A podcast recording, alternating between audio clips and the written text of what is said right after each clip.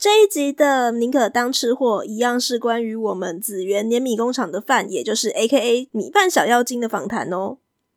那假如你是还没有听过 EP 二十六，也就是上集访谈的各位吃货们呢，建议先去把上集节目补起来。在 EP 二十六的访谈当中呢，我们聊到了关于台湾米的一些种植现况。接着到了下集的部分呢，话锋一转，开始来聊聊台湾米的一些应用，以及小农们他们的一些心声。建议各位吃货朋友们可以准备一碗好吃的米饭，一边吃饭一边欣赏我们自己的节目哦。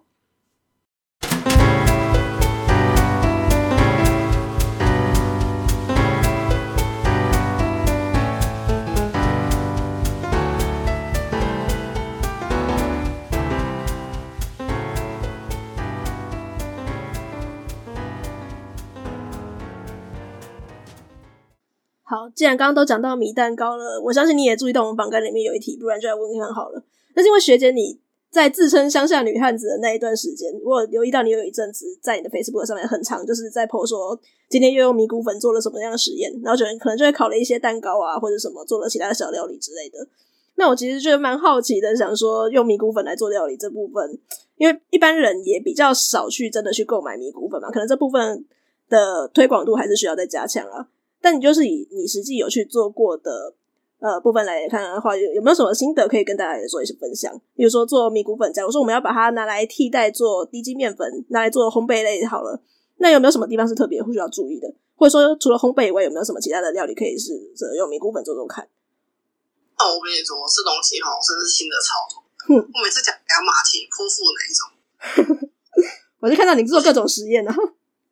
我在二零一六年开始接触到米谷粉，嗯、那这件事情因为对 AKA 女汉子嘛，对，嗯、所以在乡下什么都要会。那因为那时候我们其实想要自己开一个咖啡店，所以就就开始去学如何开咖啡店这件事情。是，好，之前接触到了烘焙，那从烘焙接触到了米谷粉，嗯，那在二零一六、二零一七，跟我几个小伙伴，我们就是。硬是要去比什么米谷粉比赛啊？想说自己做米大，当然是要参加米谷粉比赛，支持一下农粮署啊，支持一下我们的好朋友。嗯，就去比赛了。那其实中间古研所也教了我们还蛮多不同的技术。嗯哼。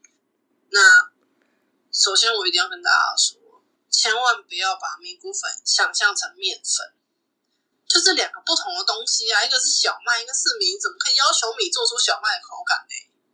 你怎么可以要求米要有筋性？好，就是这个想法先建立起来之后，你就会发现，你对于米粉的很多烘焙产品的角度会有很大的改，会有很大的转变。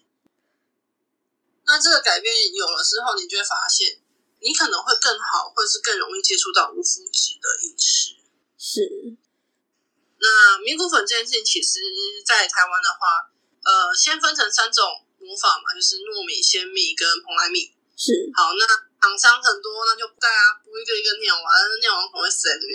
嗯，那再过来就是，其实大家先比较了解的是加工方式，因为米粉它跟面粉不一样，面粉讲究筋性，所以有什么低中高嘛，然后再跟我来跟你要讲到什么要混粉，要讲究灰分子啊，讲究什么什么什么蛋白质这样子。对，那是一个很大的领域。但是这个没有没有没有时间。好，那粉也有。可是米粉讲究的是，我的米粉在加工的过程中，它的米粒的淀粉破碎度大概到什么样的状况？嗯、那这个淀粉破碎的程度会影响到米谷粉的吸水性，那吸水性会影响到你米粉的膨发跟整体的制作出来的口感跟状况。嗯哼。所以，变成说你选用什么样的磨粉方式，那这个磨粉方式就会影响到你的米的口感，就到成品的口感。常见的磨粉方式会是，哦，很简单，就四种，嗯，就是干磨、半干磨，嗯，啊，水磨跟气流震碎，嗯哼。哎、欸，啊，那个基本上那个半干磨就是干磨加水磨综合体，是这样解释比较好记啦，哼，嗯。那一开始我那时候在比赛的时候还没有气流震碎这东西的产品，嗯、所以我那时候比赛都选用半干磨的粉。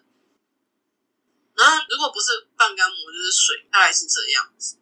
那后来一直到最近用到气流气流震碎这个东西的米粉，然后加上自己也去代工了一批气流震碎的米粉之后，觉得天哪，惊为天人回不去。那个米粉细到可以拿来当蜜粉使用，碎哦。米粉当蜜粉使用，你的意思是说，它会不会很像是那个？我这样讲这个比喻对吗？古早时代那个人家在搬饼阿嬷搬饼的那种，对澎湖的那种感觉。对，它的粉很细，非常的幼，嗯，甚至摸起来的手感比面粉可以好一点，嗯。那因此就是它的粒性变很小，所以变在搅拌或是加热、复热或是需要调试上面就会好很多。对，那我们先回到就是米粉可以干什么这件事情。再来米粉那个米浆型、萝卜糕、芋头糕，只要它需要吹成一块一块、一袋一袋 QQ 的，通通都是再来米。对，这个我自己也有自己做过，我觉得它算是一个，如果你没办法用纯米去磨米浆的话，非常方便的选择。对对，那基本上这东西其实很好背啊，只要是液态，通通是找再来米；啊，只要是一团一团，通通是找糯米。嗯哼，然后剩下不管是怎样子，有可能做不出来，通通找配米粉就对了。所以就是一个第三种的选择的。呃，其实台湾本身就对米食有证照可以考，那它里面其实分为四个考试项目，就是有高浆团，哎，哦不，米浆、米粒。然后米团跟膨发类总共四种，高浆团是隔壁他们那个什么做大饼的，嗯，对。所以台湾其实有四张这种可以考，如果大家有兴趣可以了解一下。嗯，啊，米粒型的话就是像油饭啊、粽子啊这一种米粒很清楚的，什么炒饭啊，对，这种是还看得出来它是米粒的东西的。啊，可是有点意外的是哦，像煮到稠到有点看不太到米的八宝粥，或是还看得到米的海鲜肉，也算是米粒型。嗯哼，对。那再过来是米浆，就是基本上再来米的东西都是米浆型的东西。是，像什么要包什么红凤片粉啊，那什么安菇桂啊、插花桂啊，嗯、后面只要一个桂字，十之八九是用糯米做的。嗯哼。那里面有一个东西，可能是有一些 YouTuber 或是有一些 Podcast，他们自己有分享过，叫做日式年糕或是煎饼哦，嗯，日本的东西。那它其实的口味就是呃用再来米，呃或是用糯米去混蓬莱米，看他今天想要用什么样的馅。那也有也有人的做法是糯米混再来米去做这种可以放很久的食品，嗯。像以印尼或是东南亚来说，他们很常吃那种膨发类的小脆饼啊、虾饼什么的话，那也会用糯米去干燥。诶，那个是糯米，先蒸成饭，然后把它晒干，调味后晒干，然后再拿去油炸。嗯，大概是这样子。所以在料理上面，米可以做到的事情还蛮多的。那如果回到就是如何用米谷粉这件事情。基本上就是欢乐随喜，想怎么用就怎么用，只要做出来你不会觉得口味吃不下去就好了，是不是？对。像以国外来说，国外其实，在米这件事情上面，他们的做法就非常的甜点，也非常的浓稠。如果你有吃过法式米布丁跟意式米布丁的话，就可以稍微了解到那种感觉。一个是米粒还在，米粒还半生不熟，就是配上一大堆奶。嗯，浓稠的香草奶味，然后在嘴巴里啪嚓啪嚓的被咬开，是是。对，那也有那种很黏黏到你会觉得我这是燕麦粥嘛那种感觉的米布丁。我那个都会开玩笑跟朋友讲说那个是甜的粥这样子。啊，基本上啊，如果你有吃到法式的话，你会觉得那个东西真的是很夸张，就是那已经超越黏的粥的等级，是你那种倒放哦，整坨倒放，它还不一定会从盘子上面掉下来那种。那以各国小吃，其实米都还蛮容易被拿来做成加工产品或者加工点心，那台湾反而现在比较少看到。但我们明明就是米的生产的，算是我在我对我觉得这样讲是，我们算是米生产大国吧，因为好像其实我们的米的生产量是足够喂饱每一个人的。虽然好像现在国人饮食习惯有点改变，就吃面的人变多，但如果要大家都吃米的话，是够喂饱每一个人的。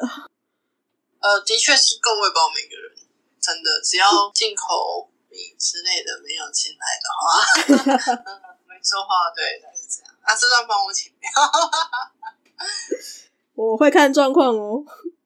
没事没事没事。那其实因为台湾的农农产品的市集率其实一直算还不错。嗯嗯，所以基本上米谷粉这东西好发挥。只是米谷粉有一个比较有趣，就是因为很多大家的观念会用面粉去想它，所以可能你先做用米谷粉做出米吐司，你就会说啊，为什么它剥出来不会一丝一丝不会砍漆？人家不就本身就没有砍漆的机会，你一直要砍漆，他也不知道从哪里砍起来吧？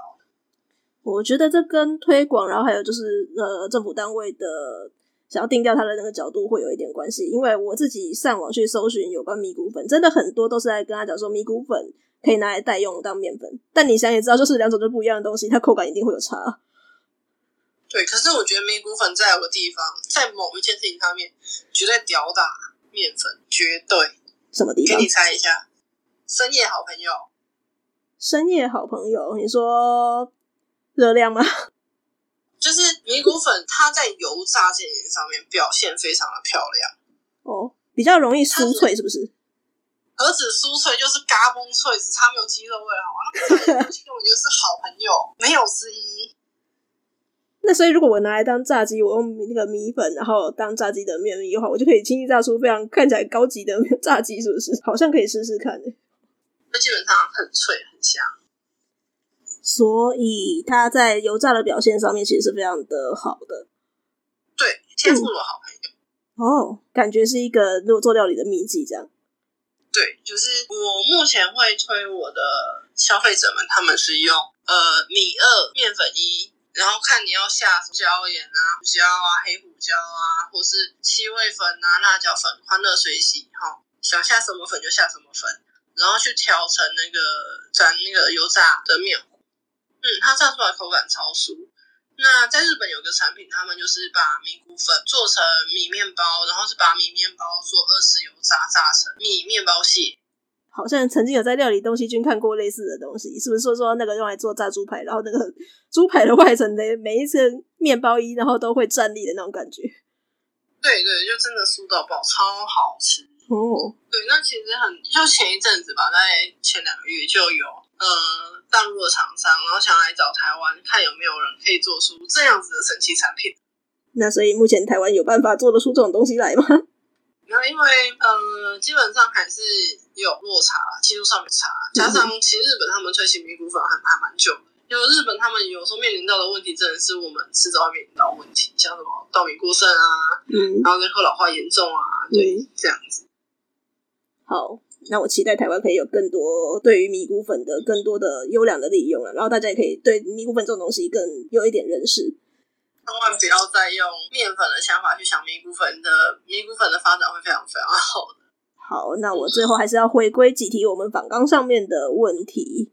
第一个是因为学姐你前面也都自己讲了，我们都是曾经读过阳明山某大学广告系的人嘛，所以我相信就是你回到家之后，其实你现在也有点像是这身兼，你虽然你自称说是农家啦，那但是其实你因为有一些送试吃什么之类的行为，然后再加上换包装那一些的，也算是有嘎到一点点 marketing 的角色。所以我会想要问说，就是你这样子身兼两职的角色，你会有没有觉得说是什么东西呃可以更进步一点点的地方？呃，你是说以做农业这件事情的行销来说吗？对啊。好、哦，那个拜托各位平台，可不可以不要说话说什么做？做农产品都免税，还要多多抽是什么？要专心热情的抱怨。另外，你可以大声讲。台湾其实很有很很一点，有一点我真的要称赞，就是对于农产品，农产品免税，所以其实对农友来说是很友善的事情。那不管是我们在辅导我们的农友，还是农友来跟我们请教，我们都跟他说，其实你做的产品是很好的，然后所以政府也很愿意帮忙，所以人民农产品可以是免税。嗯、那可是后来很常听到一件事情，农民就会有时候会拿着可能平台的合约，那或是销售的合约来问说，哎、欸，那个他们说，因为我们是农产品免税，所以他们那边的上架费要多抽一点，或是他们那边可能要改爬数，我就觉得啊啊莫名其妙啊你，你你卖那个卫生纸抽八趴啊，你让我们卖农友卖农产品你要抽十趴，中间到底是发生什么事？哦。就会因为说什么免税这样子，农产品免税，然后就变成要多抽。我觉得这件事其实有点讨厌。嗯，我好像跟有有抱怨这件事，抱怨两三次，可是我真的觉得真的是很很烦的一件事情。我觉得这件事情是可以多讲啊，因为以我们一般人来讲，我绝对不会知道说这中间有这么多的过程。这真的是身为农家或者说身为一个厂商的角色才会知道这件事情。对，那像有一些农友，他们可能没有办法开发票，嗯，所以政府就有让他们说，那既然你是农民，就开农民收据。那这时候又会被人家找麻烦，说。啊，你为什么就不开收据？啊，你就是有赚我的钱啊，你为什么不开发票，只能开农民收据？然后有时候遇到这种，然后听农友在讲，你真的是，唉，只能也也只能就是这样啊。呃，大家如果我们购买小农的产品的话，请不要一直强烈要求他们非得开发票，因为他们就真的是开不出发票来。好，我觉得大家不要用那种去大卖场的思维来去看待小农产品了。对对对对，就是想讲实在，小农一个月。也赚不超过八万啊！你要他开发票，到底是要开什么意思？我也真的看。嗯，对，大概是这样。嗯，那再过来的话，是因为呃，台湾其实很多农产品的调性都很像，不管是故事行销，还是他想跟你沟通的形式，都很类似。所以在行销上面，很常就是往内互打。嗯哼，我们其实很不喜欢，应该说我们有跟我们的农民传达概念，就是说。我们不要说别人的不好，我们说我们有什么就好。讲真的，你去攻击别人家的产品，对你的形象来讲也不会有什么特别的帮助。嗯、呃，先不说形象这件事情，因为一般的农友他们也不会有自己的产品的形象的概念，他们只认为说我要卖东西，我要做包装，嗯、那有没有产品或是有没有整体的概念，他们。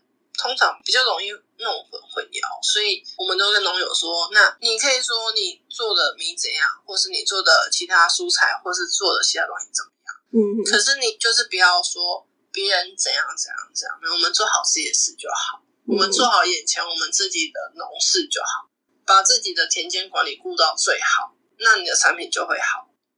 嗯，所以我们是这样的角度去想这些事情啦。一个比较实务的做法。因为其实做行销会遇到真的很多千奇百怪、光怪陆离的状况，像什么你被抄了，今天我抄你啊，明天你抄他，然后要不然就是什么我就是我就是厉害，我就是直接抄了你们连续十家公司的产品，我也不怕你们告，就那种什么都有。嗯，然后要不然就是那种无限奥克退货也有。好，讲这个的话，都是一些比较心酸血泪的故事了。有没有先生写的？就是就是每个月就开始画小本本，说哦，这个月遇到两个奥客呢，这个月遇到一个奥客呢。嗯。哦，还有另一点是，我真的一定要大家买农产品，请千万不要让我们寄邮局。我们真的很怕听到客人打电话来说，你就帮我寄邮局嘛。嗯，邮局有时候那个上班时间就是很固定啊，公务人员嘛，哎，半个公务人员嘛，对，是是，他们有他们的难处，没有我们的难处。对，然后他们也有一些重量上的限制跟包材上的限制。嗯，现在有这么多限制的那个黑黑猫、大嘴鸟、大龙，有时候是大家好朋友，跟那个什么珍妮小猴子。所以这几个就是不要去走那种诶有固定的上下班体系的那个邮局制度，反而会是一般的宅配会是比较好一点的选择。对，然后再过来是因为邮局有时候六日真的无法配货，所以你要想象的农产品可能是闷在他们。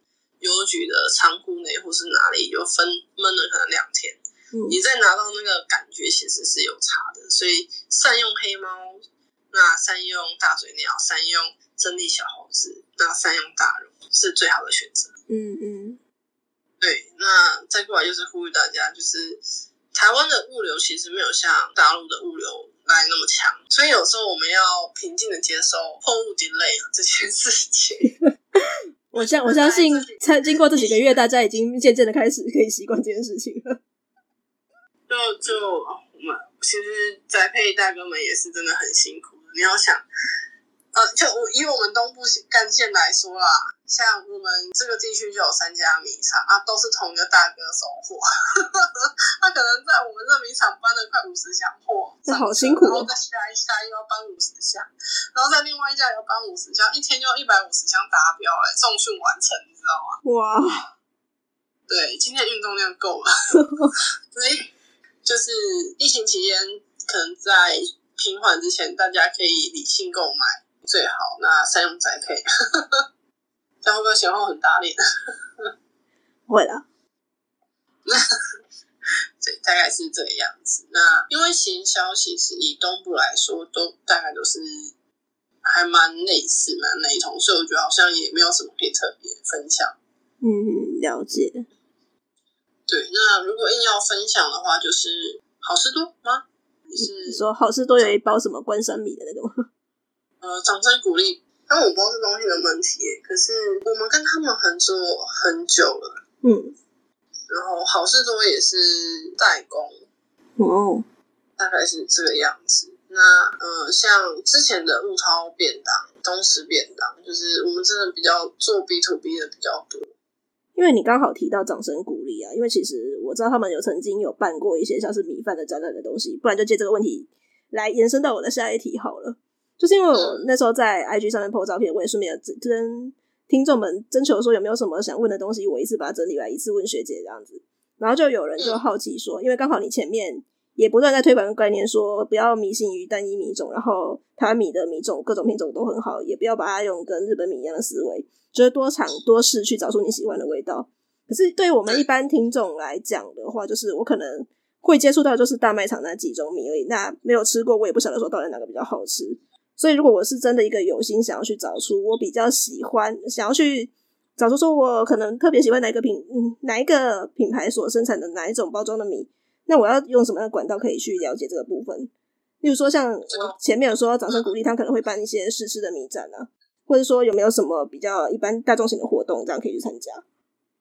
你现在目前就是说到我这应该说这一年半，很常接到电话，就是很常消费者或者是厂商们打电话来说啊，是要怎么找你们米，或是要怎么找其他产品，或是怎么找其他家的产品？是是，我我想办试吃会啊，你想办是不是？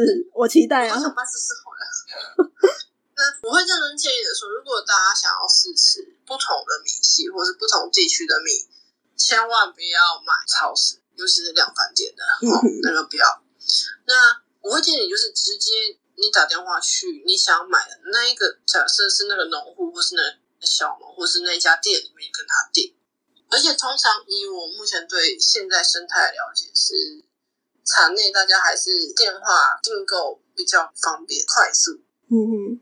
那我我这么说，应该这是另外一个概念。台湾的土地面积有限，台湾的土地面积一样大，它不会自己突然变大。嗯哼。好，所以在一样的面积下，我们种植面积是不是都一样？是。好，那在种植面积一样的状况下，可能我今天四家米厂分这个地区，可能这地区有一百公顷，所以可能平均大家二十五公顷。嗯，那二十五公顷就超是二十五家，那反正一家我们就给他算可以产六吨的米。嗯，好，那这样数字就很明显了嘛。那二十五乘以六就是每一家的数量了。好，那除非这四家有一家倒掉，不然照来说大家都是一样的数字在跑。那可是如果突然有一家它的数字，它的销售数字超过它可以拿到的在地生产的米的量的时候，那这个东西其实大家就要想想差异从哪里来。落差从哪里来？嗯，大概是这样子的我觉得蛮现实的一个。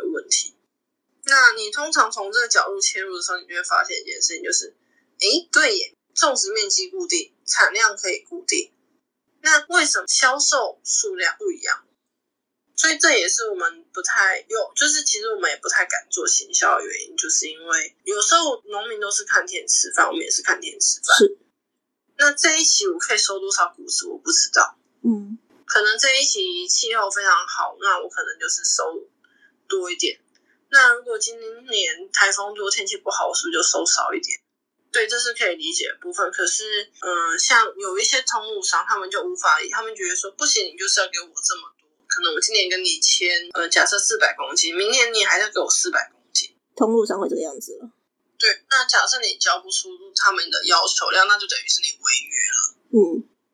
那你违约就要付违约金，可是这件事情啊，我也没办法啊。那我不可能跟你说，今年因为天气不好，我只剩三百，可是你硬要我交出剩下的一百，那这一百我是不是就要想办法去生出来？嗯，那我要去哪里生？就会发现超市里面那些米为什么可以源源不绝？啊，我我是不知道他们为什么源源不绝，因为里面很多都不熟啊，也不认识。嗯，有，我们目前只专注做好我们目前的事情，这样认真的辅导农民，然后认真的做，然后让老农可以稍微轻松一点，然后让青农可以继续机械化。好，感觉今天其实。如果要认真问你的话，应该还可以再问到很多很多问题啊！但是这样子，我们节目真的会变得有一点点长，所以我可能要先收在这边。只是最后有一题，因为是听众热烈期待的问题，所以我想要有最后一题来跟你做个收尾。你是一个台东关山的农家，那你们本身的话呢，就是有你刚刚介绍了子源有非常多合作的那个农米。那除此除了米以外呢，如果有听众想要去台东关山玩的话呢，有没有什么？比较可以拿来当做一日游之类的那个其他的农家产品，然后来你想要推荐的呢？应该说他想要做什么，跟他不能做什么。不能做什么的意思是？我举个例子，因为其实关山这边主要是水稻大田，就是大型的大面积种植、大型栽种。是。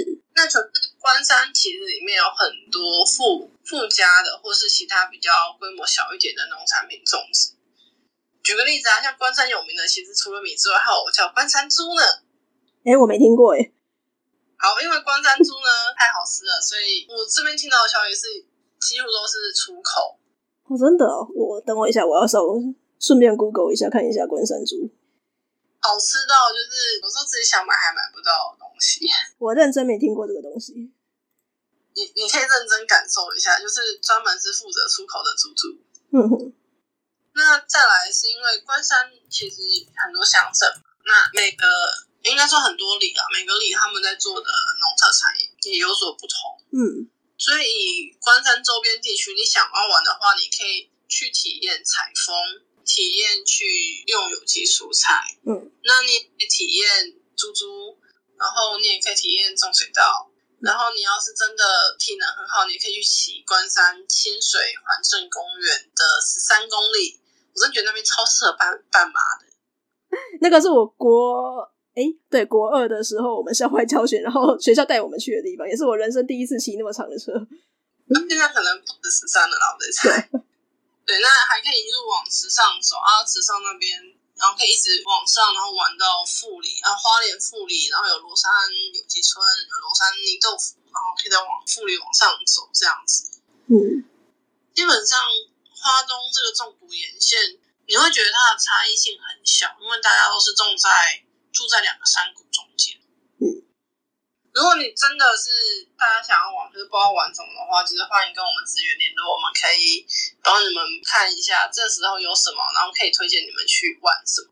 好，我会在这一集的节目的资讯栏的部分也把资源的那个相关网址也一起放上去，所以大家如果听了真的有兴趣，可以去跟他们做联络了。对，我举个例子，可能你现在突然在这个季节跟我说：“哎、欸，我想要吃百香，欢迎我们有百香果啊，你自己去捡哦。”这么大方让人家自己剪？哦，我们真的没有空去剪，它真的长得有点生命力太蓬勃了一点，有点怕。上个月我们都已经切那个百香果，切到怀疑人生，就是熬百香果酱熬到怀疑人生。嗯，但那个东西有考虑拿来卖吗？呃，是是可以啦，只是因为呃我们没有挂网，我们这样自由生长，所以有时候卖相可能也不到贩卖的标准。哦、虽然说它可是就丑嘛，对，很直白，它就是丑。了解。再过来的话是像，嗯，可能再往下走一点，就是要收割，可能收割那一个礼拜还有机会，就是空接头、土窑之类的啊。啊，关山也有人在养那个自走放山鸡啊，真的是在山上跑的那一种放山鸡啊。你要去抓山鸡，应该也是可以啦。对呀，啊，然后自己抓到是自己控起来当土，就是自己当土土窑鸡啊。然后如果是不想要体验土窑的话，那就是再往后走。那再往后走的话，就是到了关山镇最厉害的萝卜鸡啊，就是欢迎来拔萝卜。拔萝卜，东部的萝卜有特别好吃吗？我是真的没有什么研究。应该说品种会有差，像关山的话就会种什么梅花啊、白玉啊，然后金钩啊，对。啊，每一种萝卜就适合做的事情不一样，适合拿来晒萝卜干、萝卜条、萝卜片啊，这适用的品种也不一样。然后有的可能就适合拿来煮汤啊、生吃、现吃不啰嗦的那一种。嗯。那那以我们职员来说，我们的萝卜通常都是最容易被人家偷拔到没有的那一种。嗯，好，听起来应该是有蛮多可以玩的地方。所以大家如果欢迎真的有想要来一趟东部那个深度之旅的话，然后你想要体验一下比较不一样的农家生活，多了解一些农家的农产品的话，也都可以跟他们了解看看。那我必须要今天先把节目收在这边，不然这个节目真的是会录到我可以剪个大概五六集左右。虽然对我来讲是很开心的，但对听众来讲的话，可能就会觉得说：天哪，这个主题怎么一直在重复？好，那其实紫园这边的话，除了米以外，有真的非常多的斜杠产业，所以我也很希望就是说之后有其他的。呃，相关的问题也可以在呃找学姐来上我们的节目。所以今天我要谢谢范喽，谢谢你答应我的邀请，我的节目终于不是一个人上独角戏了。哦，不会，哎，你可以，你可以下次做一期那种什么偏向小学代课，哎，真的超多可以讲的，很多很强的案例，听起来很棒啊。对对对，我们可以下次见。好好，那我这边的话，今天就先说到这边了，各位听众朋友们，下次见喽，也希望很快可以听到范的声音，大家拜拜。拜拜。因为要剪接这个下半集的关系呀、啊，我又把这个当天聊天的内容重新听了一次。不知道为什么听着听着，我觉得下半集有一种很像在看荒川弘的漫画《百姓贵族》的感觉呢。除了就是有提到小农的一些生活的欢乐以外，当然也有一些比较小农他们农家的，比如说种植上啊，或者是对一些政策上面，或者是食物上面，在面对通路商等等的无奈。但我觉得就是台湾的农业基本上是很发达的，而且我们有各式各样非常丰富的农产品。今天当然是因为米的关系，所以邀请到范来做这期节目。不过，其实台湾东部就如同节目最后所说的，有非常非常多很好玩的东西。所以各位，接下来我们的疫情已经进入解封状态了。那如果有各位有在考虑要去东部游玩的话，不妨可以参考看看，帮自己规划一个比较深度的美食之旅。那假如就是你还是对于出远门这件事情有一点怀疑的话呢，没有关系，我们也可以多多的支持小农的产品来做一些消费哦。如果你真的真的对于紫源的东西很有兴趣的话呢，也不要忘记参考我们的 show note。好啦，今天我们的宁可当吃货节目就到这边了。喜欢我们这样的访谈内容的话呢，麻烦一定要给我留下留言。用 Apple Podcast 的朋友，请给我评定、留言、分享，让更多朋友们知道我们的节目。那假如你用的是其他平台的话呢，也不要担心，我们还是有 Facebook 跟脸书，搜寻宁可当吃货都可以找我互动哦。那我们下次再见，拜拜。